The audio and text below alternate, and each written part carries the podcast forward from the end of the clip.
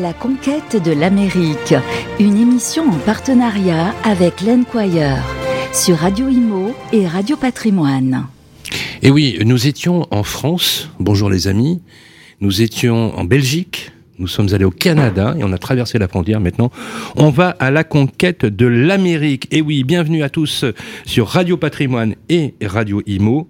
On est parti pour 40 minutes d'échange parce qu'à l'ouest, il y a du nouveau. Par exemple, si je vous dis numéro 1, qu'est-ce qu'on entend Alors, effectivement, l'Amérique, ça fait rêver. Vous êtes d'accord, d'accord Exactement. L'Amérique, ça fait rêver.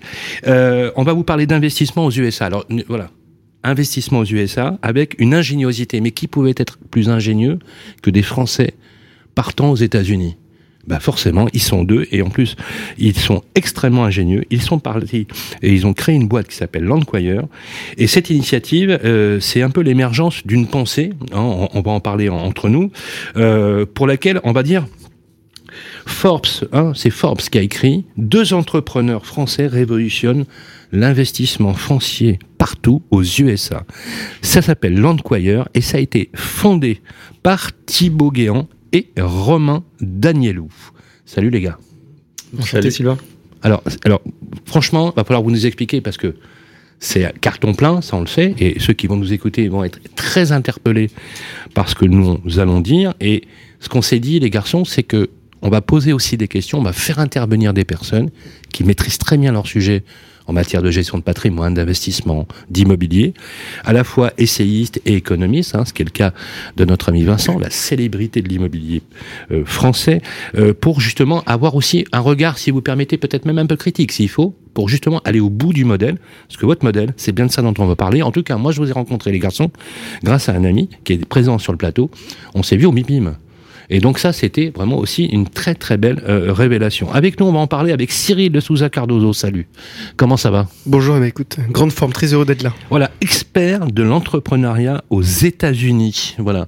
Euh, alors, tu nous parleras un petit peu de ton parcours aussi, puisque on va voir un petit peu comment aussi tu juges quelque part le modèle économique, la façon dont ces deux jeunes Français ont investi les États-Unis. Il est à distance avec nous. Il est expert comptable et commissaire aux comptes euh, aux USA. Il s'appelle Benjamin Pic. Il est en duplex avec nous. Bonjour Benjamin.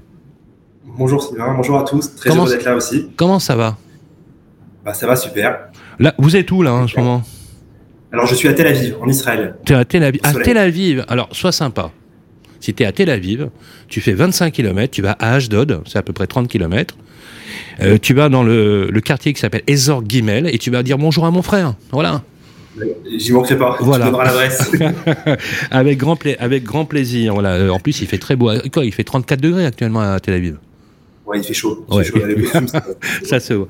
En tout cas, merci d'être avec nous en duplex. Euh, voilà, on le présente plus. Hein, il est très connu euh, sur le marché. Tous les professionnels de l'immobilier, surtout du neuf, le connaissent bien.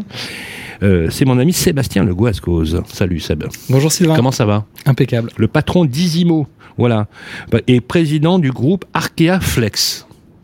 Tout à fait. Arkea Flex petit euh, nouveau dans la famille euh, du Crédit Mutuel Arkea, hein, qui vise à accompagner les promoteurs sur l'évolutivité de leurs bâtiments pour les rendre plus durables. Et ouais, il y a même des élus qui nous en parlent, hein, des élus franciliens qui se demandent effectivement quel est le modèle, parce que je sais qu'il y a des brevets aussi hein, euh, sur ces modèles. On va en parler. Alors, je vous en ai parlé tout à l'heure. Il est essayiste, économiste. Il est un professionnel de l'immobilier, mais pas que. Il, c'est l'empêcheur de tourner en rond sur certains modèles. D'ailleurs, il le sait parfois avec des tables rondes qui ont été un peu, un peu musclées. En tout cas, il nous a fait le plaisir parmi nous, c'est Vincent Pavanello, la maison des, mandataires. Comment bonjour Sylvain, bonjour à tous. Comment tu vas Vincent? Je vais bien, je vais très bien. Voilà. Alors là, tu as la casquette R, RET Conseil si tu le dis. Voilà, RET Conseil. On était ensemble hier soir à la convention de nos amis de propriété. On est rentré tôt d'ailleurs, je précise, hein, pour ceux qui euh, se poseraient la question. Oui, Tu es rentré tôt. J'ai bu de l'eau et je suis rentré à minuit. Oui, oui, mais bien sûr. Eh ah, oui, ah, ah, oui, quand même. Ah oui, ah ben, c'est vrai, c'est ah, pas une bah, blague en plus. Eh ben écoute, en tout cas, on est ravis d'être euh, d'être avec vous. On va parler un petit peu sur cette table ronde. Euh, si, du, modèle, on va dire, économique. Mais dans un premier temps, j'aimerais d'abord que tous les, ceux qui nous écoutent vous connaissent un peu, les garçons. Euh, Romain Thibault, racontez-nous un petit peu votre histoire. On va commencer par Thibault. Oui, alors bah, moi je viens du nord de la France. Euh, j'ai 33 ans aujourd'hui. Euh, donc je suis parti aux États-Unis il y a 10 ans. donc précédemment en France, j'ai fait des études à l'ESPI, École supérieure des professions immobilières. Mhm. Je, suis parti en fait en, master 2, comme ça, un petit peu à l'aventure.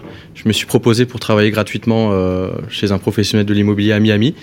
Et je suis plus retourné. du coup, je suis toujours resté donc aux États-Unis.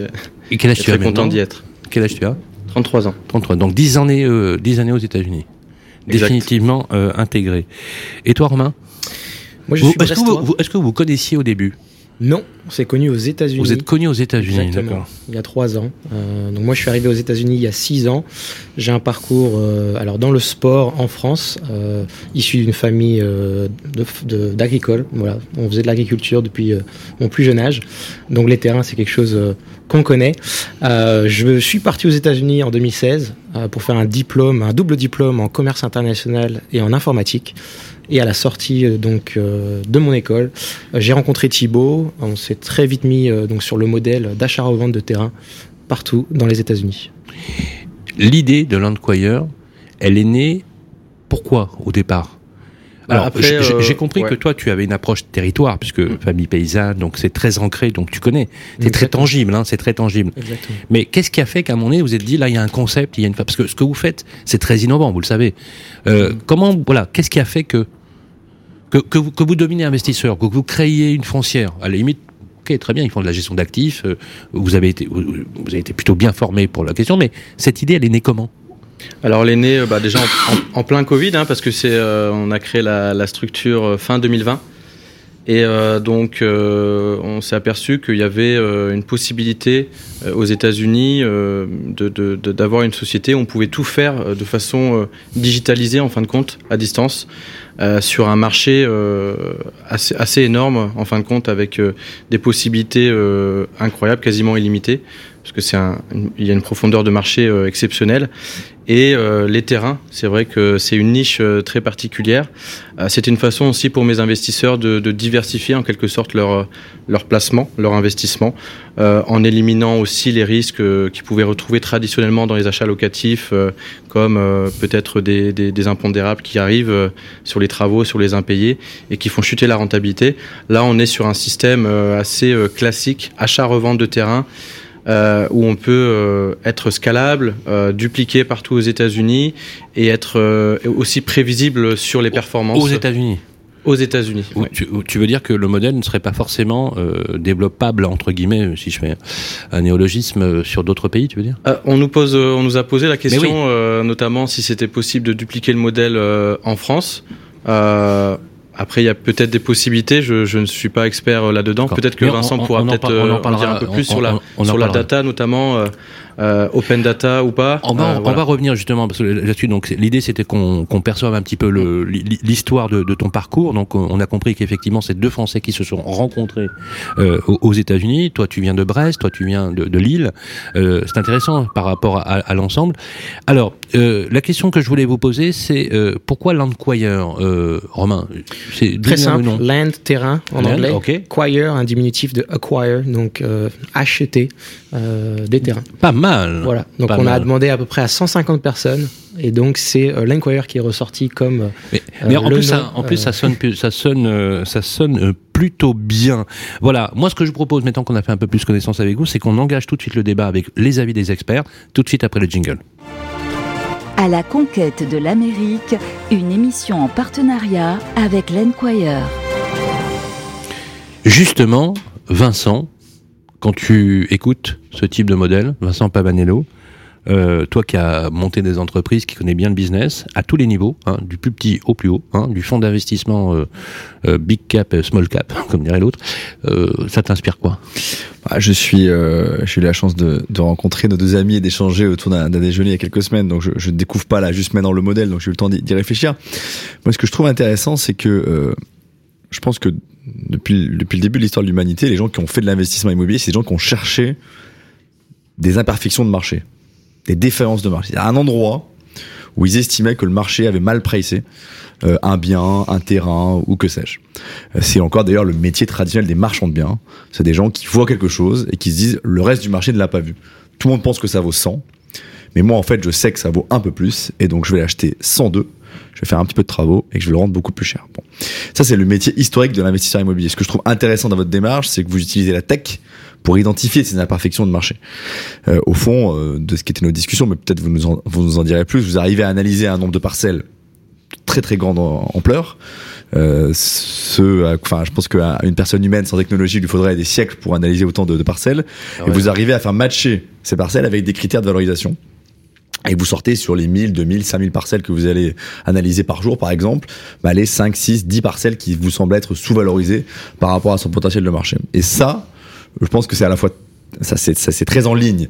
Et il y a une évidente continuité avec la façon dont on a toujours fait le métier identifier des imperfections de marché, je pense qu'on en est tous là, mais vous utilisez la technologie d'aujourd'hui et vous êtes aidé en ça par, euh, j'allais dire, un accès plus simple aussi à la data euh, qui est mise à disposition, j'imagine, aux États-Unis, un peu comme en France, euh, par l'État, les collectivités locales, des PLU digitalisés, en tout cas des parcelles qu'on sait numériser et qu'on sait analyser en tant que telles.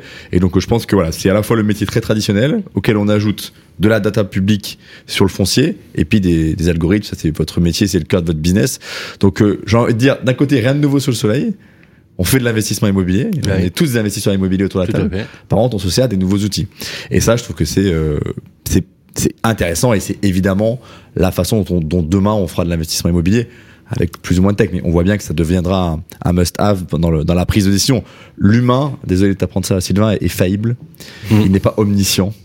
Et euh, à part moi, tu veux dire. à, part toi, évidemment, mais, euh, et, je, euh, je comprends. Et, et, c'est pas déshonorant pour un humain de céder de la technologie pour faire des choix plus fins. Mais justement, euh, bah c'est le sujet, hein, c'est le sujet, notamment en France, dans lequel on, on, a un peu de retard quand on voit la mentalité américaine. Et quand je vois euh, nos, nos, deux amis, effectivement, Romain Thibault. Euh, avoir adopté finalement les, les, bons les bons réflexes, on peut comprendre effectivement euh, qu'on a quand même du talent dans ce pays et que c'est dommage que enfin, quand je dis c'est dommage, Maintenant, vous allez avoir des investisseurs français, mais avec votre talent d'entrepreneuriat, on a aussi envie qu'il soit là euh, pour, la France.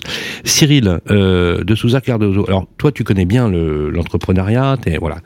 Euh, une machine à penser. Justement, quand ces modèles-là, ça t'évoque quoi? Comment tu voilà, tu perçois? À l'instar de ce que vient de dire Vincent, oui, c'est de l'investissement, donc euh, rien de nouveau, c'est le soleil. On fait de l'asset, on fait, on fait des opérations, on fait des effets de levier, on fait des financements. Bah, voilà. Mais là, il y a une méthodologie qui est très ingénieuse. En fait, c'est euh, intéressant parce qu'en fait, c'est la, thématique même de l'entrepreneuriat et c'est encore plus exacerbé, notamment aux États-Unis, à la conquête de l'Amérique. Je crois qu'il y a quelque chose qui est dans cet ADN-là, qui est celui de l'aventure de l'exploration. Et un entrepreneur, au sens chupetérien du terme, hein, d'ailleurs, euh, quand Vincent euh, dit ben, que effectivement un marché s'est fait ben, dès qu'un un, un entrepreneur est là pour identifier ben, soit des opportunités, soit identifier là où le marché ne fonctionne pas bien mhm. pour venir explorer ça.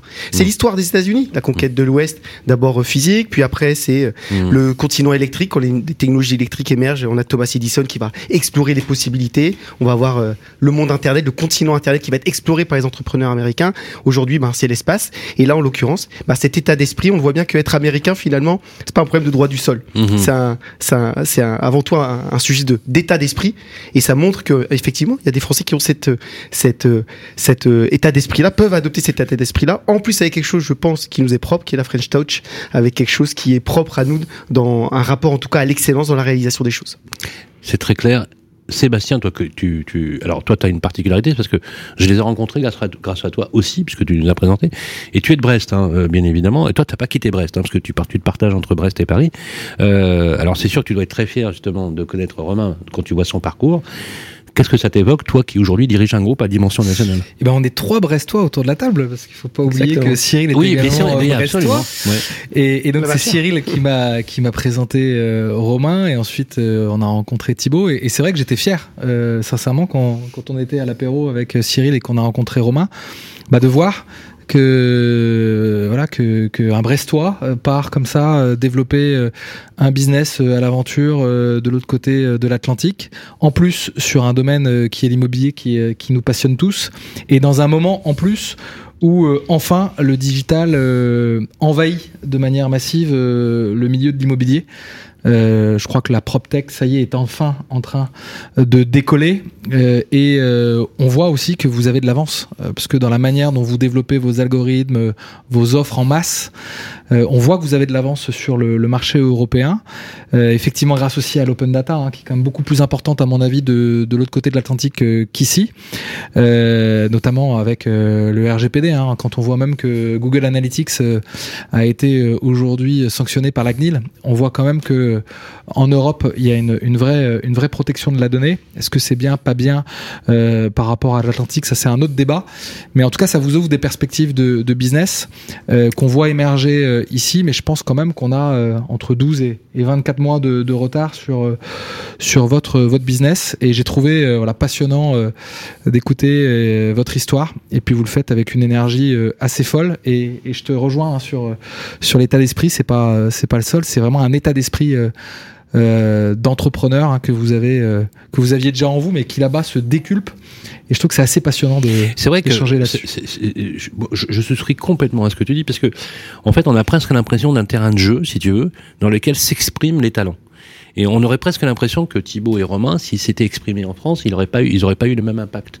Il y a qu'il fallait que ce soit les États-Unis pour donner la pleine dimension de ce que vous êtes capable de produire, bien évidemment. Mais ce qui est intéressant dans ce que vous faites, c'est que vous n'avez pas oublié la France, parce qu'en vous créez un pont finalement avec vos investisseurs, vos partenaires, avec la France, et j'allais plus loin, l'Europe puisque c'est pas que la France qui peut investir aussi, c'est tous les Européens qui peuvent investir sur le principe. Benjamin, ben, alors Benjamin, toi tu as la particularité d'être euh, commissaire au compte, euh, expert comptable et, euh, finalement être un pont.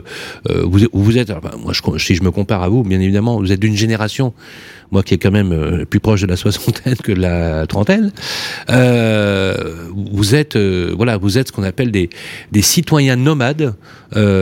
Vous êtes, vous faites le pont entre voilà la France. Je sais que tu parles plusieurs langues. Que quand quand tu vois ces démarches entrepreneuriales, est-ce qu'il n'y a pas au-delà de la réussite du modèle aussi une démarche qui donne envie à des jeunes. Moi, ce que moi, ce que j'aimerais, c'est qu'il y a aussi des, jeunes, tu vois, qui ont envie de bosser, qui et voilà, qui vous écriraient en disant voilà, je vais venir vivre à Miami, je voudrais bosser pour vous, je voudrais créer quelque chose, etc. Pour créer du mouvement. Outre le fait que, bien évidemment, je vous recommande forcément euh, de bien euh, analyser les modèles d'investissement que vous avez. Benjamin. Alors, c'est vrai que moi aussi, je suis, très admiratif de, ce qui a été accompli, de ce qui, est fait par, par l'employeur. Euh, L'idée est géniale. Et puis moi, d'un point de vue, on va dire, moi, je je suis l'expert comptable franco-américain. Donc j'accompagne euh, régulièrement des clients sur des problématiques fiscales, euh, que ce soit en France ou aux États-Unis, et, euh, et, je trouve que le, que le modèle qui, qui, qui, est établi par l'employeur est, est, très avantageux d'un point de vue fiscal. on y reviendra peut-être au cours de l'émission, mais, mais, il y a quand même des, des gros avantages fiscaux à, à, pouvoir investir comme ça aux US en étant français, tout simplement par l'application du traité fiscal entre la France et les États-Unis. Et, euh, et, voilà, et je, sur les, les, premiers clients qu'on a, qu'on a pu, euh, qu'on a pu euh, avoir avec l'employeur, je trouve que voilà, c'est qui est, qui est vraiment très très intéressant. Alors justement, et, alors je, oui, pardon, tu voulais compléter. Non, c'est, c'est, je juste simplement rajouter que euh, voilà, c'est quelque chose qui, qui, est, qui est pas forcément connu du public français. Euh, parce qu'on voilà, on a, on a, on a, l'habitude peut-être historique de, d'investir euh, à côté de chez soi, en France, voilà, euh, dans, dans villes qui sont où on habite, et, c'est vrai qu'on n'a pas forcément le réflexe d'investir à l'étranger et aux États-Unis. Ça paraît loin, ça paraît compliqué, et, c'est vrai que voilà, l'objectif de l'employeur, c'est de créer un petit peu un pont pour, pour tous ces investisseurs, et et c'est une démarche qu'on qu peut qu'encourager. Alors justement, d'une part, hein, on a la fiscalité hein, qui est un booster, et d'autre part, on a la tech. Hein, on pourrait le dire comme ça. Alors justement, euh, ce que je vous propose, c'est que on enchaîne tout de suite sur le sujet de la fiscalité du modèle en tant que tel, parce que euh, ce que je vous propose, c'est qu'on aille tout de suite dans le côté pratique. Comment on fait pour investir? Quels sont les modèles? Et comment euh, Parce que voilà, on peut aussi nous poser des questions, on nous en pose d'ailleurs. Euh, à partir de combien je peux investir? Qu'est-ce que je peux vous confier? Comment ça se passe, etc. J'aimerais, si vous êtes d'accord, qu'on donne quelques exemples modélisés qui permettent aux personnes qui nous écoutent de bien visualiser euh, ce que vous faites. Voilà, on, en, on enchaîne tout de suite après le jingle sur le modèle fiscalité. À la conquête de l'Amérique, une émission en partenariat avec l'Enquire. Si je vous dis liberté, égalité, Fraternité. Fiscalité. Fiscalité. C'était sûr ça. Fiscalité. Voilà, fiscalité. Et pas fiscalité du style numéro 2, Théo.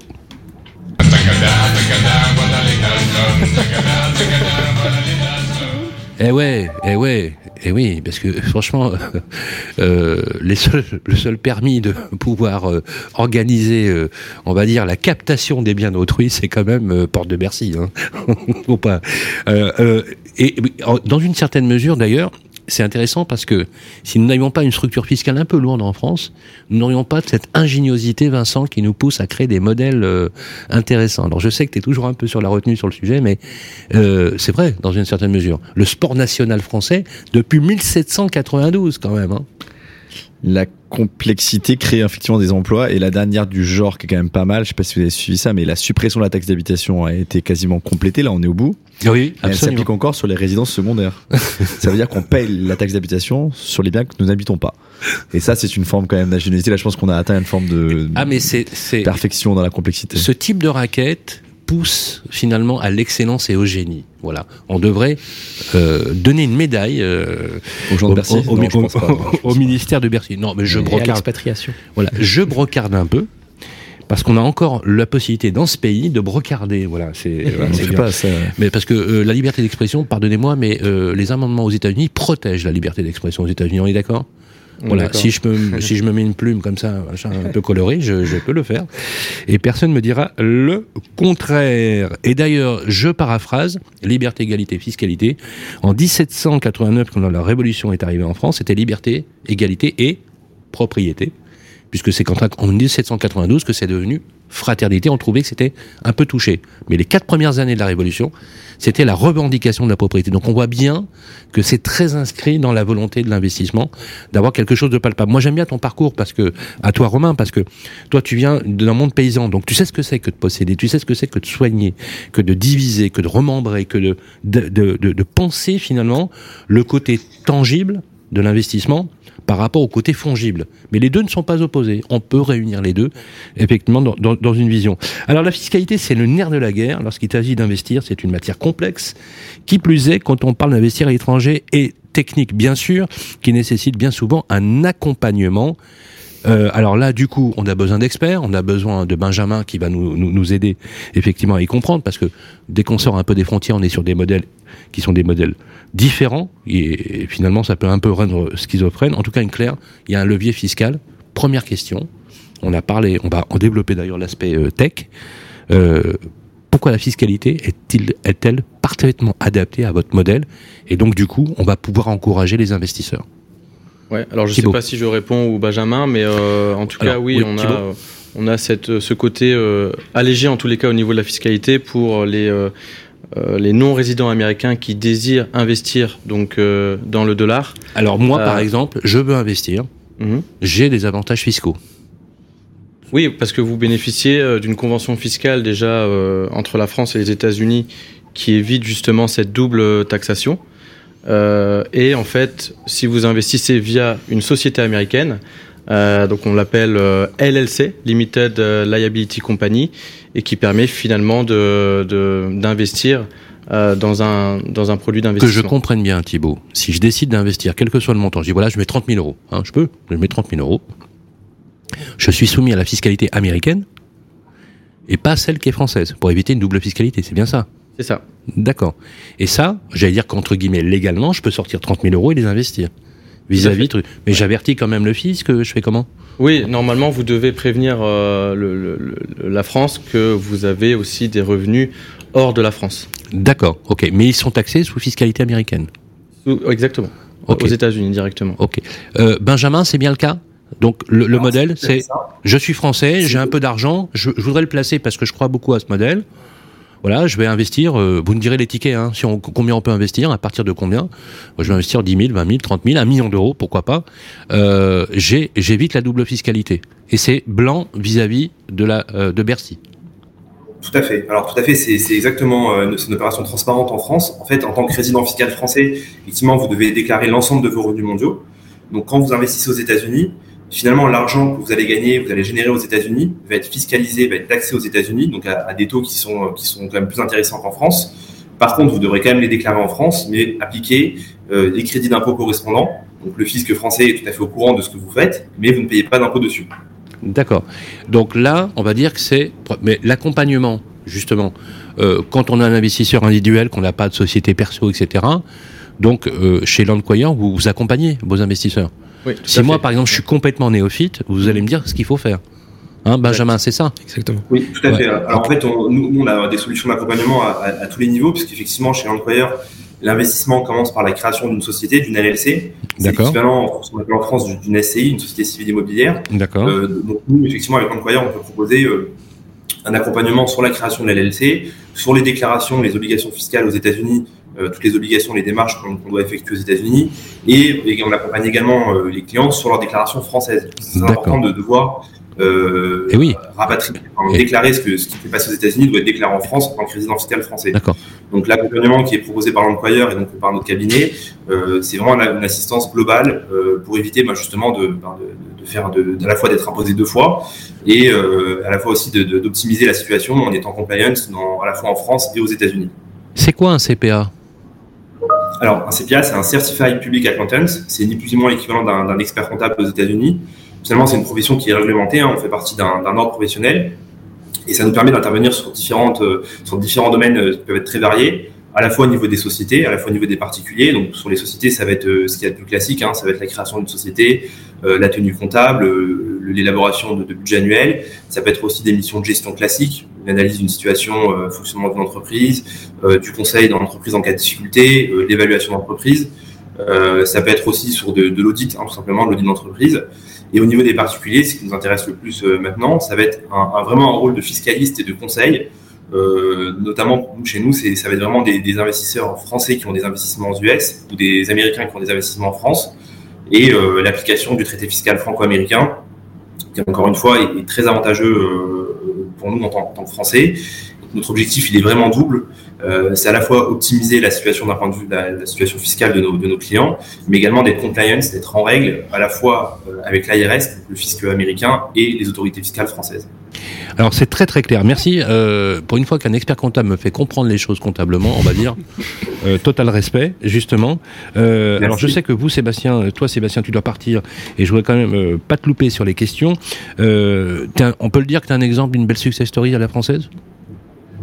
Alors, c'est vrai. Nous, l'histoire, c'est une histoire à la base familiale. Oui, c'est une histoire d'entrepreneur familial où mon père. C'est une belle réussite familiale, initiée par ton père et, et, et, et, mise en, en, mise en orbite par toi, on peut le dire. Voilà, on, l'a développé euh, conjointement. Euh, moi, je l'ai rejoint en 2005, et puis euh, maintenant, on a rejoint le groupe du Crédit Mutuel Arkea en, 2017. Et c'est vrai que voilà, on a toujours cette, cette fibre et, et cette envie d'entreprendre, même au sein du Crédit Mutuel Arkea, en, en étant filiale à 100%, j'ai toujours envie de développer, Parce que t'es filiale, filiale d'une banque, t'es président d'un concept qui s'appelle Arkea Flex. Alors, on va te faire un petit peu de com, si vous êtes d'accord, un petit peu de pub quand même. Arkea Flex, qu'est-ce que c'est? Il y a un brevet hyper intéressant il y a aujourd'hui deux brevets obtenus, un en cours de dépôt euh, sur lequel euh, on a vraiment bien réfléchi à la conception des immeubles pour qu'ils soient les plus durables euh, possibles et les plus modulaires, évolutifs, flexibles. Et on propose ce service aux promoteurs immobiliers, aux aménageurs. Aux en fait, l'idée c'est que tu as inventé un immobilier mobile. Voilà, et, c'est surtout nos, nous, on s'est associé, hein, le Crédit Mutuel Arkea s'est associé avec les inventeurs du brevet. On a créé cette euh, société commune qui s'appelle Arkea Flex, et on partage sous forme de redevance de brevet euh, cette technique de conception euh, aux acteurs de l'immobilier pour qu'ils puissent tout de suite plugger une solution qui existe déjà. C'est les promotes, notamment. les, les, promoteurs, les aménageurs, les collectivités percutent, surtout qu'on est dans un dans une temporalité hein, sur bah voilà la, protection du climat, construire plus durablement et, et clairement ça va euh, dans ce sens-là. C'est un outil dans la boîte à outils de l'immobilier durable des, promoteurs, euh, des, des, aménageurs. Donc ça rencontre un, franc succès.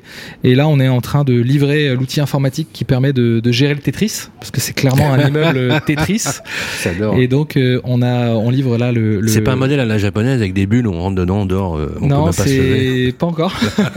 on est sur des modules de 20 mètres carrés, donc ça reste, ça reste quand même assez grand. Bon bah ça va alors. et, un module de 20 mètres carrés, c'est un studio. De modules de 20 mètres carrés, c'est un deux pièces, trois modules, c'est un, un, trois pièces, et, etc. Et ensuite, on assemble les modules pour concevoir des, appartements. Et donc, ça offre beaucoup plus d'opportunités que dans un immeuble classique où les, logements sont déjà préconçus, préfigés. En tout cas, ça fonctionne super bien et, on en parle beaucoup. C'est un peu le sujet. Le sujet à l'heure où le logement pèse véritablement dans le dans les postes de dépenses des Français. Alors c'est un bel exemple de réussite, c'est clair. Euh, quand tu vois la réussite euh, de Romain et de Thibault dans ce qu'ils ont pensé, est-ce que ça serait envisageable au pays des Gaulois justement cette idée de, assez innovante euh, d'interpréter? Éthiquement acceptable. Et puis, bon, on a vu, c'est légalement faisable. Parce que on, on, on peut tous dire, c'est vrai, euh, on dit euh, investissez en France, euh, achète en France, etc. Là, qu'est-ce qu'on propose? On dit à des Français qui ont des économies, qui ont un peu de fonds, d'investir sur des parcelles, sur du foncier américain. On est d'accord. Exactement. Donc on crée de la valeur dans un pays qui n'est pas le nôtre. Ça, je peux le dire. Mais en même temps, je suis bénéficiaire de cela. Donc si jamais c'est rentable et ça marche pour moi, c'est la France qui en profite. Je peux le dire ça aussi. Qu'est-ce que tu en penses? Bah, J'en pense surtout que l'état d'esprit change. Et on en parlait tout à l'heure de la PropTech. Je ne sais pas si vous suivez aussi l'actualité de, de Mastéos, hein, qui, euh, ah qui est une grosse société. on l'a reçu il n'y a pas. Qui, qui, démocratise l'investissement locatif en Europe. Hein. Ils mmh. ont ouvert la Belgique, l'Espagne, le Portugal. Mmh. Et on voit bien qu'il y, y, a un temps euh, où, euh, on est citoyen du monde, on n'est plus que des citoyens franco-français, on le voit. Et puis, quand on investit aux États-Unis, les Américains investissent en France, les investisseurs français investissent aux États-Unis et vice versa. Je crois qu'on a été pour la troisième année consécutive le premier pays de l'investissement. donc, le monde investit en France, donc il faut aussi que les Français investissent dans le monde. Et je pense que voilà, il y a des il y a des, euh, y y a des choses qui s'ouvrent. Euh, le particulier aussi avec la crise du Covid, c'est beaucoup plus ouvert. C'est ouvert à l'investissement locatif dans l'immobilier, c'est ouvert à la bourse, c'est ouvert au crypto, c'est ouvert à d'autres frontières. Et je trouve qu'on est vraiment dans le bon, dans le bon tempo. Alors je sais que tu dois vraiment partir, mais j'ai juste une dernière question qui est importante dans notre pays. On a parlé aujourd'hui de, on est sur le ZAN. Hein. Aujourd'hui, on est sur le zéro artificialisation net. C'est pas exactement la même chose aux États-Unis dans le dessin euh, du, du, territoire. Euh, Est-ce que justement, compte tenu de cette volonté qu'on voit bien se développer en Europe, de ne plus artificialiser. Autrement dit, de stopper l'étalement urbain, hein, pour être très clair. Euh, est-ce que, à la lumière de cela, ce type de modèle pourrait euh, perdurer? Et si oui, comment il, pourrait le perdurer? Bah, Déjà, euh, le Landquire fait investir des, Français dans des, terrains en vue de les revendre. donc le, propriétaire du terrain a tout de suite une offre et l'argent très rapidement comparativement à une, à une commercialisation traditionnelle. Ça commence encore une fois à émerger aussi en Europe. Euh, on voit des, sociétés qui proposent à des particuliers d'acheter tout de suite leurs biens, cash, mais avec une décote en vue euh, de revendre avec euh, sur un marché classique et donc de laisser la place à, à, une marge de marchand de biens. C'est euh, un des plus vieux métiers du monde de l'immobilier. Il est juste en train de se démocratiser. il est juste en train d'être. Il y a de la tech qui rentre là-dedans. Il n'y a pas d'obligation pour le vendeur de vendre son terrain. On lui met pas le couteau sous la gorge pour vendre son terrain. On lui propose une opportunité d'avoir un prix tout de suite, certes qui est moins important que le prix de marché, mais encore une fois, en France, en Europe, ça existe déjà. Peut-être que c'est de manière un peu plus euh, euh, comment dirais-je, détourné, euh, alors que vous, vous avez la culture américaine où vous dites les choses et, vous avancez. Euh, c'est, ah, ils n'ont pas que la culture, parce que Romain, il a le sourire aussi qui va avec. Hein, et, je trouve que c'est, hyper voilà, passionnant, enrichissant de, de, combiner ces deux cultures qui sont, à mon avis, très complémentaires. Alors moi, je propose qu'on entre dans la troisième partie de l'émission, justement, avec Benjamin, Cyril et Vincent, sur lequel on va justement analyser bien le modèle pour puisse y avoir les euh, clés de compréhension. Mais aussi, euh, vous avez le site internet qui va être attaché au podcast, qui vous permet aussi de naviguer euh, sur les offres, et bien évidemment les coordonnées qui vous permettront aussi d'en savoir plus. On se retrouve tout de suite après le jingle. À la conquête de l'Amérique, une émission en partenariat avec l'Enquire. Eh bien voilà, nous sommes de retour sur le plateau. Notre ami Sébastien Legoascos a dû partir. On va passer sur cette dernière partie. Euh, Cyril, quand tu vois ce modèle très ingénieux d'entrepreneuriat, qui donne envie. Euh, est-ce que justement, on parlait un peu d'éthique et de responsabilité. Est-ce qu'on peut dire dans une certaine mesure, sans faire un peu d'intellectualisme, qu'on a un peu euh, abrogé les frontières? Qu'on se dit voilà, j'investis aux États-Unis, demain j'investis en Belgique, euh, etc. Sans forcément être dire genre je suis un mauvais Français, j'investis pas en France, etc. On aime bien ça hein, parfois, mais quelque part à l'heure de la mondialisation, on se pose plus ce genre de questions d'un point de vue éthique et d'un point de vue philosophique. Tout à fait. Là, je pense que la notion, en tout cas, la notion éthique, elle est importante euh, à notre époque, mais je crois que des fois, on la place très mal et peut-être au mauvais endroit. On a des ah sortes de pudeurs mal placées, notamment sur les aspects un peu euh, nationalistes. Il faut pas devenir nationaliste. Et puis tout ce qui touche à l'argent aussi. Hein, ah bah. Tu vois, par exemple, euh, je sais pas, vous vous rappelez quand quand c'était qui Gérard Depardieu était parti s'installer à, en, en, Belgique. On avait le premier ministre, je crois que je me rappelle plus qui était le premier ministre à, l'époque. Jean-Marc Ayrault. Voilà, Jean-Marc Ayrault. Personne qui se rappelle qu'il était Premier ministre. Ouais, oui, voilà. c'est bon, ah, c'est bon, c'est très bon. et puis, vous vous rappelez la réponse Il disait c'est misérable, etc. Et euh, il y avait Depardieu qui avait répondu misérable. Et on voit bien, en fait, parce qu'en réalité, il, il, il, avait, était quand même assez sévèrement matraqué en France, mais euh, c'était pas si grave que ça en tant que tel. Mais le public avait retenu intéressant, hein l'évasion fiscale, avait reconnu le côté fiscal. Donc tout ce qui touche à l'argent, Cyril, mais le problème, c'est ça, on a, on a cette culture-là, on a l'appui dans là-dessus, on, on, est mal à l'aise avec ces notions-là, mais il y a une différence entre faire de l'évasion, faire de la fraude, et Hein, en tout cas jouer avec les règles. Au contraire, je pense que la France, bah justement, on en parlait tout à l'heure, il y a beaucoup trop de règles, il y a beaucoup trop de normes. 400 000 règlements régissent nos vies aujourd'hui en France, et nul n'est censé ignorer la, la loi. On est dans quelque chose d'absurde, donc il est important, au contraire, de simplifier. Et je crois que les entrepreneurs qui viennent derrière, eh bien, euh, un peu remettre en cause les règles et détourner, pointent aussi du, doigt un peu l'absurdité des choses. Et là, en l'occurrence, sur les aspects patriotiques, bah, finalement, investir dans une boîte fondée par des Français aux États-Unis qui vient y capter de la valeur, moi, je vois pas qu'est-ce qu'il y a de pas plus patriotique que ça. En tout cas, euh, ce qu'on peut faire de plus en la matière. Donc au contraire, je pense que c'est une bonne chose. Ne mettons pas de morale partout. Il y a des sujets sur lesquels on doit le faire, mais pas là. Mais c'est pas une absence de morale. non c'est pas lui dire je mets pas de morale, c'est il n'y a pas d'absence de morale. Vous n'êtes pas amoraux les garçons. Euh, vous êtes vous n'êtes pas dominé uniquement par la volonté féroce, comme dirait euh, Bernard Tapie, et à son âme, de gagner de l'argent par exemple. C'est aussi un projet de vie, c'est aussi une façon de visualiser sa vie. Alors clairement, on a envie aussi bien évidemment de d'avoir un cadre de vie, mais c'est c'est juste pour c'est pas votre moteur principal. Non, aujourd'hui on est entrepreneur dans l'âme. Euh, on aime le travail, on aime développer, on aime recruter. Aujourd'hui, l'Enquire, c'est 70 employés à plein temps euh, sur trois différents bureaux. Donc, euh, on réinvestit. On est là pour créer de, l'emploi, que ce soit aux États-Unis. On a aussi un bureau au El Salvador et, un au Bangladesh. Donc, dans des pays que voilà qui sont au Bangladesh. Exactement. Voilà, nous avons 16 ingénieurs de data au Bangladesh. J'adore, j'adore. Donc, qui irait investir au Bangladesh Personne. Mais vous, vous y allez. Eh ben, écoutez, on a démarré euh, par une personne et au final, euh, un an et demi plus tard, on est voilà. Ce sont de, très bons ingénieurs de données aussi. Oui, oui, absolument. D'ailleurs, euh, euh, je sais pas si on le sait, mais de grandes compagnies aériennes euh, sous-traitent toute leur comptabilité ah en Inde et au Bangladesh. Exactement. Le Pakistan. Voilà, au Pakistan. Soyons clairs, c'est aussi parce qu'on les paye très peu cher. Voilà. Voilà, faut aussi un peu ramener le curseur. dans, Ils sont bien entendu moins cher, mais avec une, qualité de travail qui est, ah, euh, exceptionnelle, qui, est très bonne. Ça nous permet nous de rester dans nos, dans le dans les clous au niveau au niveau financier euh, et de, de, réduire un maximum de coûts euh, dans notre société pour opérer. Mm. Ouais, Benjamin justement, le, le fait qu'on utilise des des des, des ressources comme ça.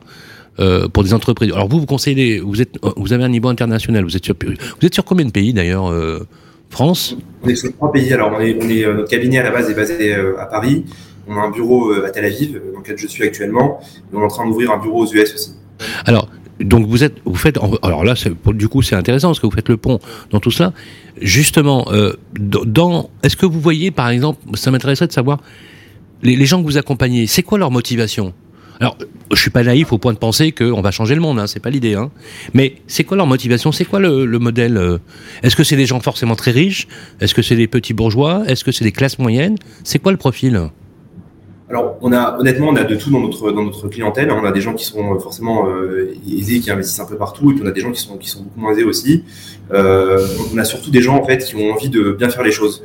Euh, C'est-à-dire qu'à partir du moment où on investit euh, à l'étranger, où on a des des, des actifs financiers à l'étranger en dehors de France, on se retrouve dans dans des problèmes administratifs qu'on n'a pas forcément quand on investit uniquement en France. Et les gens qui viennent nous voir, souvent, c'est simplement des gens qui veulent bien faire les choses, en disant voilà, nous on veut être en règle avec toutes les autorités fiscales euh, dans, les, dans chaque pays dans lequel on investit. Et euh, c'est là où on intervient. Et euh, moi, moi j'y vois vraiment pas de d'évasion fiscale ou de ou, de problèmes de, de, ce type. Pour moi, c'est c'est des gens qui veulent créer de la valeur et euh, et c'est pas forcément français de vouloir uniquement français de vouloir créer de la valeur. Quelqu'un qui investit aux US dans un terrain chez un employeur, il va réussir à, créer de la valeur et cette création de valeur va pouvoir être utilisée aussi en France en retour.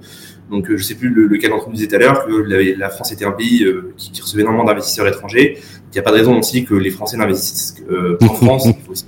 C'est clair.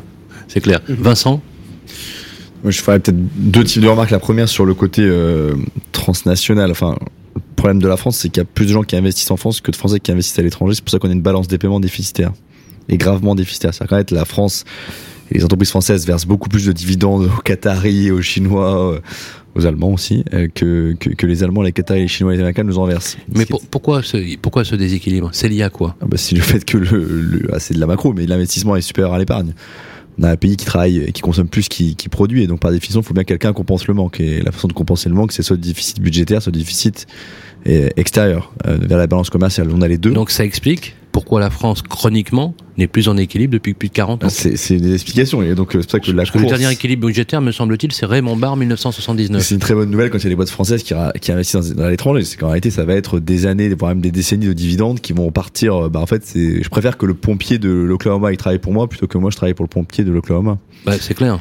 Et en réalité, et en réalité, le problème de la France, c'est qu'on est en train, en vendant une bonne part de nos grandes boîtes et voire même euh, au-delà, hein, puisqu'on vend nos aéroports avec ça. Je, je dis pas qu'il faut empêcher les ventes. Je dis que c'est la conséquence en fait, ah non, tu peux le dire. Non, non, tu peux le dire. Tu, peux le dire. On brade, on brade notre énergie, on brade, notre notre industrie. Non, non, mais. Euh, mais tant que tu consommes plus que tu produis, tu n'as pas d'autre choix que de te faire financer par l'extérieur ou, par la génération future. En mais tu vois, par exemple, ce que, ce que tu dis est intéressant pour faire essai comparé. Si vous me permettez une toute petite digression, moi qui connais bien le pays dans lequel tu te trouves, euh, Benjamin, Israël, depuis euh, voilà, voilà, puisque toute ma famille y vit, c'est l'ingéniosité de ce pays un pays qui n'a pas de ressources minérales, qui n'a pas de ressources énergétiques.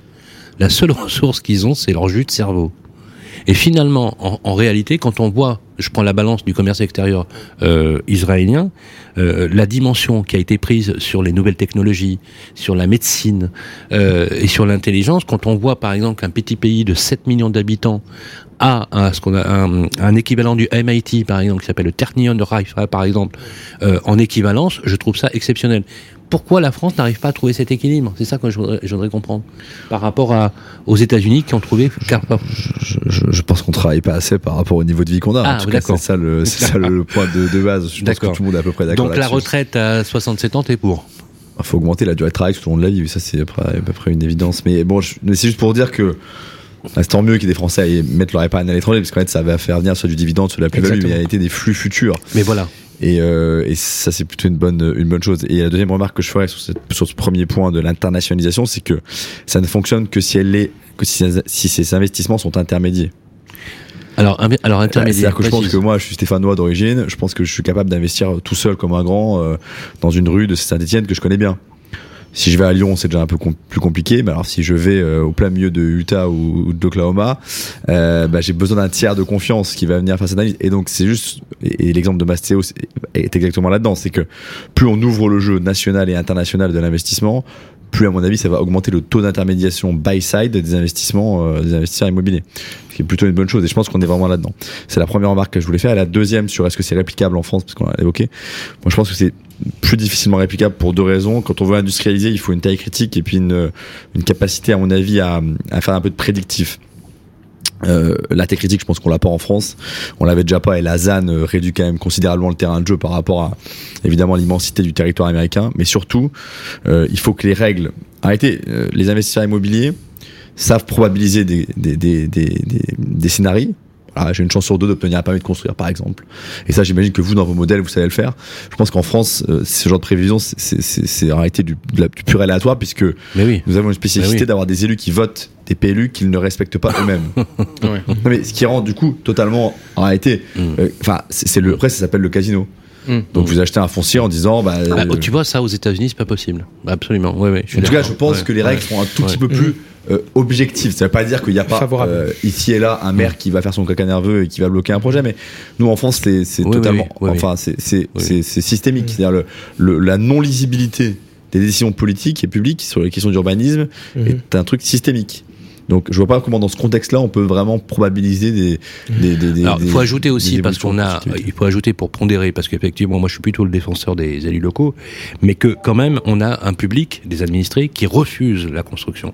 En France, on vit une période de non-acceptabilité des chantiers qui est sans précédent hein, dans, dans l'image.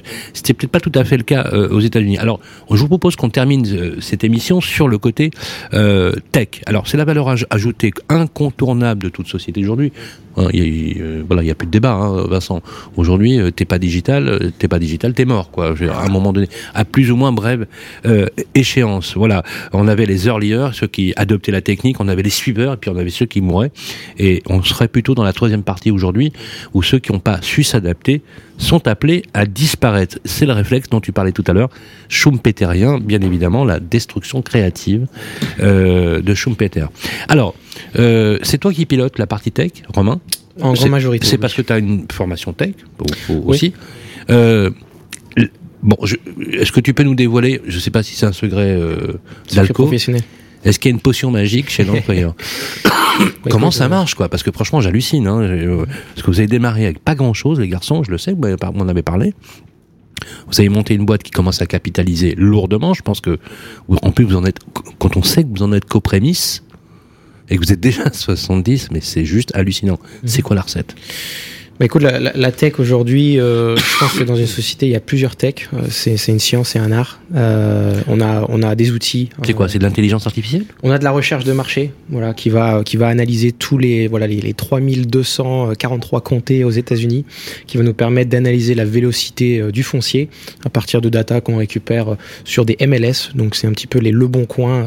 c'est quoi MLS Machine Learning System? Multiple Listing Service. Ah, multi -listing service voilà, les agents immobiliers qui listent euh, eh bien, euh, tous les, biens euh, sur un sur Mais ça, c'est ça, c'est c'est-à-dire que vous, indexez en fait tous les, les éléments. Et c'est gratuit ça? Alors on extrait donc au niveau des MLS. Il y a, des, il y a des robots qui indexent des. Exactement. Voilà, donc on sort la data, on vient la visualiser, et derrière, eh bien, on vient sortir la data de tous les propriétaires, c'est-à-dire, eh bien, la parcelle, quel type de parcelle, quand elle a été achetée, est-ce que le propriétaire est propriétaire avec sa femme, sa, sa tante, sa cousine, est-ce que c'est sous une forme de société? Est-ce que euh, ça appartient à un hôpital? Est-ce que ça appartient à une école? Donc on vient filtrer tout ça, euh, donc des caractéristiques des terrains et des caractéristiques euh, des propriétaires. Une fois qu'elle est filtrée cette data, eh bien c'est là qu'on démarre le pricing, donc ce qui représente en grande majorité notre secret sauce aujourd'hui, des formules en interne qui nous permettent de pricer les terrains, eh bien entre 30 et 40% de la valeur du marché à haute fréquence. C'est-à-dire qu'aujourd'hui on price en moyenne entre 35 et 40 000 propriétés par semaine. Donc ça nous permet euh, d'envoyer des offres directement aux propriétaires. Autrement dit, tu sors 40 000 offres par semaine. Par semaine, chiffrées grâce à un algorithme qui a donné une approche budgétaire. Exactement. On vient chercher la valeur du marché et derrière on vient faire une décote et on envoie un contrat directement dans la boîte aux lettres du propriétaire. Ça ressemble un peu à quel foncier, tu sais, dans au, début, sur le, sur le système de traitement. Par contre, en tout cas, analyser. Oui, oui. Par contre, ils, ils, ont, ajouté des voilà, ils vont, ils vont jusqu'au bout de. Ça ressemble aussi un peu à ce que fait Promis, euh, la nouvelle start-up euh, Promis. Je sais pas si vous connaissez. Euh, Promis qui révolutionne le foncier français, je pense que ça, ça mérite, voilà, qui est piloté et fondé par un professionnel immobilier qui s'appelle Romain Solène. Mais alors justement, euh, très beau prénom. Ouais, alors oui, absolument, absolument. En plus, euh, voilà, c'est une société que je soutiens depuis le début et c'est vraiment une, très très belle réussite. Mais ce qui m'intéresse, c'est 40 000. Donc 30, combien 40 000 par semaine? On va sortir à peu près 40 000 euh, parcelles. C'est une moyenne? et après, les, oui, exactement. Et après les filtres. moyenne hebdomadaire. Hein. exactement. D'envoi hebdomadaire, d'offres, etc. Donc ça fait euh, plus de 100 000 par mois en moyenne d'envoi. Hmm. Le taux de transformation, je suppose qu'il doit être extrêmement faible, mais déjà, s'il est faible, vu la proportion, c'est déjà énorme. Hmm. C'est combien? Alors tout va dépendre du comté euh, et de l'État en, général, mais on va arriver euh, sur un contrat, un achat euh, d'une parcelle, tout type de parcelle, toutes les 4000, 5000 lettres en moyenne. C'est un super taux de retour. Voilà. Donc on optimise de jour en jour, bien entendu, avec nos scripts, les prises de rendez-vous, l'internalisation. ça, ça veut dire que sur 40 000, grosso modo, tu as quoi? Tu as une dizaine, une vingtaine d'affaires? C'est ce qu'on ce qu'on retrouve aujourd'hui, oui.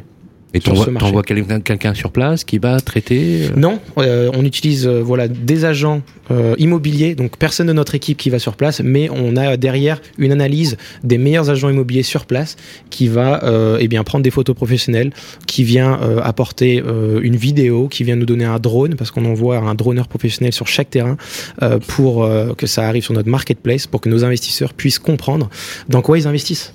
Ok, ça a l'air extrêmement clair. Vincent, Le drone, c'est clé. Hein. Hier soir, à la soirée, on était. C'est beau, hein, t'as vu On va pas citer qui c'était, mais un réseau important et qui bah, je l'ai dit tout à l'heure. Je l'ai dit propriété privée, qui a 3000 conseillers. Il remettait, je crois, mm. la, troisième ou quatrième meilleure conseillère de France. La première chose qu'elle a dit sur scène, c'est euh, merci à mon mari qui euh, qui filme en drone chaque voilà. que je rentre. Et qui a passé sa licence de drone. Incroyable le, taux de depuis 18 mois et qui faisait 400 000 euros par an. C'était un truc assez. Alors, je peux poser la question qui fâche. Est-ce que c'est volatile? Parce que bien évidemment, euh, est-ce qu'il y a un risque Si oui, lequel Et quels sont les taux de rendement? Voilà. Après, euh, le, risque, euh, il y a toujours un risque hein, dans n'importe quel type d'investissement. Mais justement, justement, après, on, on reste Est-ce qu'à la tech, grâce à votre tech, vous arrivez à faire ce qu'on appelle des analyses entre guillemets très à la mode, hein, prédictives, qui permettent d'évaluer le risque? Parce que prendre un risque, on est, tous d'accord, on est tous d'accord pour prendre des risques. Le truc, c'est qu'on a été formé à la maîtrise de l'évaluation du risque. Exactement. Est-ce qu'il est, est, qu'il est bien évalué, Thibault? Oui, bah, l'idée c'est ça, c'est d'être euh, très affûté au niveau des analyses qu'on fait grâce à la technologie justement, euh, pour être capable comme ça très vite euh, de, savoir exactement ce qui se passe. On a 120 critères hein, de, sélection, donc on est très sélectif sur chaque parcelle de terrain. Donc ça comprend beaucoup de choses. tu veux dire que je comprenne 120 critères, c'est-à-dire que si je coche pas toutes les cases, tu prends pas. C'est ça. Alors il y, a un système de grading, comme on dit, donc de notation sur chaque terrain, de la lettre A à F. Et ensuite, euh, tous les jeudis après-midi, euh, les, associés euh, votent oui ou non si la parcelle de terrain est intéressante et si on y va. Mais ça veut dire que chaque semaine, tu mobilises des fonds, quoi. Oui, parce qu'il faut faire, faut, faut que tu, c'est pas le tout. Genre, je vous fais une offre à 10 000 dollars, 20 000 dollars, mhm. faut les avoir en caisse, quoi. Oui. Vous, vous manipulez des fonds de façon très conséquente. Oui, bah, l'idée c'est de pouvoir effectivement euh, développer. On a fait une, une année 2021 euh, euh, qui nous semble assez, assez intéressante. Combien de terrains vous avez acheté en 2021 Est-ce que les chiffres, on peut le savoir? Une centaine de, parcelles de terrain. Pas mal. Ouais, Pas mal sur l'année 2021, donc notre première année d'exploitation. Acheté par des associés voilà, donc 100 investisseurs nous ont rejoints en plein Covid, francophones, tout s'est fait à distance. Et euh, donc avec un ticket moyen à peu près de 65 000 dollars. Ah c'est ça. Euh, alors oui justement, on voulait, je voulais poser la question. Je peux rentrer à partir de combien? Si, si j'ai que 30 000 euros, je, peux ou pas? 30 000 euros, c'est un petit peu léger. Euh, en général, on est plutôt au minimum à 50 000 dollars. Une parcelle, c'est un investisseur ou il peut y avoir une indivision sur une parcelle? Alors bah ça dépend. 80% euh, euh, de nos parcelles en général se trouvent dans des zones résidentielles où on n'a pas forcément besoin de créer de la valeur supplémentaire étant donné qu'on les achète déjà très bas. Donc t'as pas besoin de faire de la valeur du marché. pas besoin d'avoir une indivision par parcelle. Mais après, ça dépend. des parcelles de terrain, des fois, on achète effectivement peut-être des, parcelles un peu plus importantes en termes de, euh, de, de, de, taille, euh, de superficie. Et donc là, on peut créer de la valeur. On peut venir euh, faire, par exemple, de la division, euh, changement de zoning, ça, ça peut arriver aussi. Donc là, effectivement, ça prend un peu plus de temps ensuite pour revendre. C'est normal, il faut faire appel à un géomètre, à, à toute une équipe, mais on peut faire beaucoup plus de profit. Qui achète le terrain? Des promoteurs éventuellement. Exactement, les, les promoteurs et les Qui vous achètent le terrain. Mais vous, vous faites pas de la promotion. Non. On fait du découpage sur papier. D'accord. C'est-à-dire qu'on on va appeler ça de l'entitlement. C'est-à-dire qu'on peut passer de, de, de, petite densité à grosse densité. Donc de vous êtes un, aménageur privé. Vous faites, de l'aménagement. L'aménagement pour terrain. Vous faites de l'aménagement, vous allez jusqu'au permis purgé éventuellement. Enfin, non, mais je raisonne à la française. Je sais pas s'il y a ce genre de Les permis viennent après. Voilà. Mais, euh, c'est le promoteur qui, qui, gère derrière. Oui, oui, d'accord. Je raisonne à la, à la française. Euh, alors, ok, j'ai bien compris. Donc, ça veut dire que quel clairement, on n'est pas sur des tickets euh, majeurs parce que 65 000 dollars. 50 000 dollars. 50 000 dollars, ça fait euh... aujourd'hui 45 000 euros. Ouais, bon, on, a, on va arriver à la parité à part égale. Non, mais ce que je veux, non, mais ce que je veux dire, c'est que c'est pas réservé, Vincent, à des bourses euh, importantes, des riches qui ont beaucoup d'argent, euh, dont ils ne savent pas quoi faire et qui vont le placer à l'étranger. Non, non, mais mmh. Euh, si je devais, alors, sans exagérer. la dette, quand même, qui peut être intéressant de creuser. C'est-à-dire qu'en France, avec 50 000 euros, effectivement, vous pouvez acheter un bien à 300 000 ou 350 000. Mmh. Mmh. Voilà. Vous, par contre, c'est full equity. Exactement. parce qu'il faut payer sous, sous trois semaines. Traduit pour nos amis, full equity. J'adore le. Full equity, ça veut dire que tu, tu, tu mets pas de dette sur ton investissement. Pour 50 mmh. 000 euros de, de, de fonds propres, j'ai un actif qui vaut 50 000 euros. Alors, qui vaut plus, puisque vous l'avez bien acheté, mais qui en fait euh, vaut 50 000 euros. Alors qu'en France, quand je fais un investissement locatif euh, à Bordeaux, je vais mettre 50 000 euros de fonds propres, mais j'aurai un actif qui vaut 300 000 parce que j'aurais 250 000 euros de dette. 80 000 euros de fonds propres pour Bordeaux. 80 C'est ce que j'ai mis. Euh, nous, en fait, on... t'as acheté un penthouse. Ouais. Non, non, j'ai acheté trois, appartements. En fait, nous, voilà, c'est ça. Il n'y a, y a, pas de dette hein, sur sur nos terrains. Euh, on a la capacité de lever les fonds assez rapidement. La rentabilité, c'est la revente dans les dans les dans les transactions, dans les opérations. Thibault, il n'y a, pas de dette. Il n'y a pas il y a pas de coupon. Il y a pas de coupon. Donc la rentabilité, c'est la revente. Exactement. C'est la, plus-value. Performance. C'est la, la performance. On peut dire combien? Oui, alors après, on est euh, sur une période de 12 mois, on est à peu près sur euh, voilà, du, entre 15, 15 et 18 de, de retour sur investissement. C'est la, c'est la, moyenne. D'accord. Et après impôt, il reste combien? Bah après, faut, faut peut-être retirer deux points euh, aux États-Unis parce qu'on a une fiscalité très légère. Donc on est à peu près à 16, 15, 16 à peu près. Un expert comptable va me répondre. Et d'ailleurs, il est en duplex, ça tombe bien. Il s'appelle Benjamin. Benjamin, on est d'accord là-dessus? Effectivement, euh, les, taux d'imposition sont, un peu plus faibles qu'en France. Donc, aux États-Unis, on est sur du taux progressif euh, qui va entre 10% et 37% d'imposition. Euh, pour vous donner un ordre d'idée, aux alentours de 25%, c'est sur des, rentabilités qui font plus de 86, entre 86 000 dollars et 200 000 dollars. Donc, si vous, achetez un bien, si vous investissez pour 50 000 dollars, même si vous doublez, même si vous doublez votre, votre, votre, rapport, on va dire, vous allez être dans une imposition qui va être entre 12 et 22 donc c'est effectivement euh, beaucoup plus avantageux euh, qu'une imposition euh, française, franco-française. Donc j'investis 50 000 euros sur le OneQuire. Un an après, j'ai pris au minimum 15% quasiment net. Alors pour faire simple le modèle, donc moi mon, mon travail c'est de mettre le terrain sous contrat. Une fois que le contrat, le contrat est signé, on a 45 jours pour apporter et faire le closing. Donc entre-temps, eh bien Thibaut euh, met le terrain sur notre marketplace qui s'appelle lenquiredeals.com. C'est comme Facebook Marketplace. Au lieu d'acheter des vêtements ou des chaussures, eh bien vous achetez un terrain. Et donc sur cette page, eh bien on vous dit exactement euh, l'avis de valeur de l'agent immobilier sur place. Et donc, il nous donne euh, le prix de revente, il va nous donner l'estimation du temps de revente. Et euh, avec qui euh, eh bien, on va travailler, quel est l'exit, est-ce qu'on va travailler avec un promoteur, avec un acheteur en direct pour construire une maison pour sa famille? on a énormément d'informations au préalable qui permet à l'investisseur francophone de savoir eh qu'est-ce qui va se passer sous les 6, 12, 18 ou 24 prochains mois sur ce terrain qui est résidentiel, industriel, commercial, euh, un terrain simple, ou si c'est une indivision, euh, eh bien il vient, il vient apporter euh, son argent dans un portfolio. Donc il peut faire partie aussi d'un groupe d'investisseurs, un club deal, qui va permettre d'apporter de la diversification sur plusieurs États. Voilà, donc c'est un petit peu le, le, modèle Lenquire aujourd'hui. Il, il m'épate, ce mec. Moi, il m'épate. Voilà. Incroyable. Voilà, j'ai 57 ans, ça pourrait être mes enfants. Bon, voilà, je vous adopte. Voilà. Alors, Cyril, ils, vont se faire racheter par les Américains ou les Chabonnais. Enfin, c'est hyper ingénieux. Ah, bah, fait. Ils sont un peu le symbole de ce qui se passe. Ils y ont pensé. Il n'y a pas des Américains fichus de l'affaire. Ils ont quelques concurrents, mais la façon dont ils font, ils sont quasi les seuls. Oui, mais alors ça, c'est hyper intéressant. C'est ce qui est en train de se passer partout dans n'importe quel domaine. Pendant très longtemps, la technologie, c'était un secteur à part entière les boîtes qui se développaient, c'était dans la tech, c'était la tech. Ouais, ouais. Et ces 20 dernières années, qu'est-ce qui se passe? Les secteurs se révolutionnent parce que la tech devient quelque chose qui est plus un sujet en soi, ça devient le moyen partout. Et il y a un gros avantage, et c'est ça qui est assez dingue dans l'entrepreneuriat et dans le marché de manière générale, c'est que du coup, on est en train de voir des acteurs qui n'existaient pas dans des marchés, qui sont capables de venir révolutionner des secteurs hyper installés. On avait l'impression qu'avant, euh, voilà, c'était inamovible parce qu'il y avait des mastodontes sur place. C'est valable là dans l'immobilier. On vit la même chose dans l'automobile, dans le spatial, dans le commercial, dans la logistique. Partout des acteurs et avec toujours la remarque que tu as faite tout à l'heure, le sentiment que des gens qui vont hyper vite dans leur croissance parce qu'ils sont nativement justement technologiques. C'est ça leur avantage. Ce que n'a pas les acteurs historiques qui s'embarquent de, choses complexes qu'ils savent pas gérer. Et, même dans la mentalité, d'ailleurs, je dois dire, et je l'assume complètement, moi qui ai 57 ans, euh, j'ai pas dû, quand je vois la vélocité, la, façon dont ils pensent, quand je vois un Vincent Pabanello euh, ou un Romain Rivaton, c'est comme ça que je vous ai rencontrés tous les deux, je suis euh, sidéré, fasciné par ça. Alors ça veut pas dire que je suis moins, je suis plus couillon que la moyenne, hein, c'est pas le sujet. Mais moi, je viens d'une époque où euh, la lenteur prédominait dans une certaine mesure. Parce que, bah, par exemple, mon premier portable, je l'ai eu, j'avais 30 ans. Pour, juste pour vous donner une idée. Vous, vous êtes né dedans. C'est-à-dire que, avec voilà, avec le, vous imaginez les, les gars, là, vos gamins, ils ont, euh, ils ont le truc. Ou un Benjamin euh, qui a fait, t'as as fait quoi, Benjamin? Dauphine, finance, HEC, Polytechnique, t'as fait?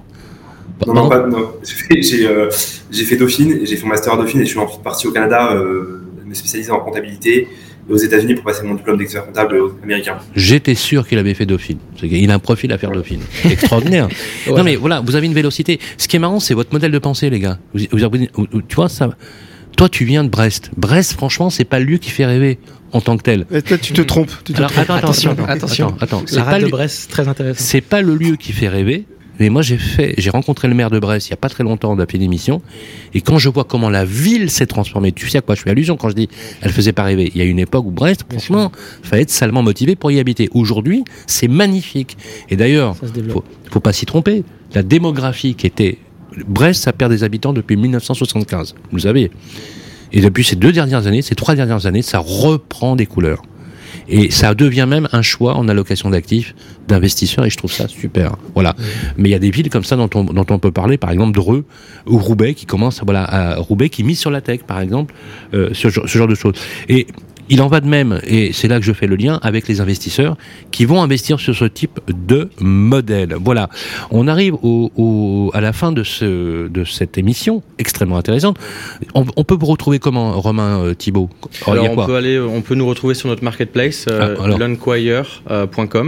Voilà, euh, www.landquire.com. Voilà, tout à fait. Euh, et puis après, voir découvrir, parcourir un petit peu. Alors, vous faites des webinaires, vous faites, des, fait des sessions. webinaires. D'accord. On est sur on YouTube. Les retrouve, on les retrouve où, vos webinaires? Ah bah sur YouTube, hein, euh, en, tapant tout simplement voilà. L'Unquire. Voilà, L'Unquire, YouTube, ok, mm. chaîne YouTube, on peut trouver toutes les informations. Il y a le numéro de téléphone, on peut vous appeler? Il y a toutes les infos sur. Euh, on vous écrit les mails. Ok, il y a le site, hein, le site donne des infos, il est en français et en, anglais. donc on peut trouver toutes les infos. On n'est pas obligé d'être que français. Si je suis belge, euh, hollandais, voilà, voilà. possible également. Avec. Voilà, tout est possible également. Voilà, avec la CNCF, euh, c'était le LCL qui disait oui, c'est possible. Voilà. En tout cas, c'était un vrai plaisir de vous avoir. Voilà. Euh, on remercie notre ami Sébastien Le Goascos, le patron de Arkeaflex, d'être passé bien sûr sur le plateau. Un grand merci à Cyril de Souza Cardozo. Moi, j'aime beaucoup ton approche euh, intellectuelle. C'est marrant, vous êtes de la même école tous les deux. Vous avez une approche extrêmement intéressante. j'ai beaucoup, j'ai beaucoup aimé le, le, le la partie où tu parlais de la morale. C'est pas qu'il n'y a pas de morale, c'est la morale n'est pas opposable justement à, ces principes-là. Je rappelle que tu es un spécialiste de l'entrepreneuriat aux États-Unis. Merci à toi, Vincent, Vincent Pavanello, qui a toujours plein de casquettes essayiste, économiste, conseiller, advisor, membre de conseil d'administration multiples et variés, et, il n'a pas 30 ans. Euh, il est fondateur de, et président de chez RET Conseil, et aussi le patron, je peux le dire, de la maison des mandataires, qu'il a fondé, bien évidemment, et je vous invite bien évidemment à le suivre. D'ailleurs, on va vous, on va avoir quelques propositions dans les semaines qui viennent, dans les mois qui viennent, où on verra beaucoup plus souvent euh, Vincent sur le plateau. Un grand merci à Benjamin Pic, Benjamin à Tel Aviv, voilà. Tout à l'heure, sois sympa. Une fois que tu as fini, tu descends, tu prends un petit euh, un verre, euh, voilà, euh, un lemon juice, soit, voilà, avec un falafel, tu vois, un shawarma du côté de, voilà, à l'entrée de, Tel Aviv, c'est très sympa. Ou sur Dizengoff, là, comme ça, tu vas te balader un petit peu. Ça, non, mais ça me donne vachement envie, du coup, d'y aller. En tout cas, voilà, merci Benjamin Pic, voilà, expert comptable aux États-Unis, conseil des investisseurs en France et aussi en Israël. Et puis, on va faire une innovation, l'Amérique, l'Amérique, euh, voilà, notre Jodassin national.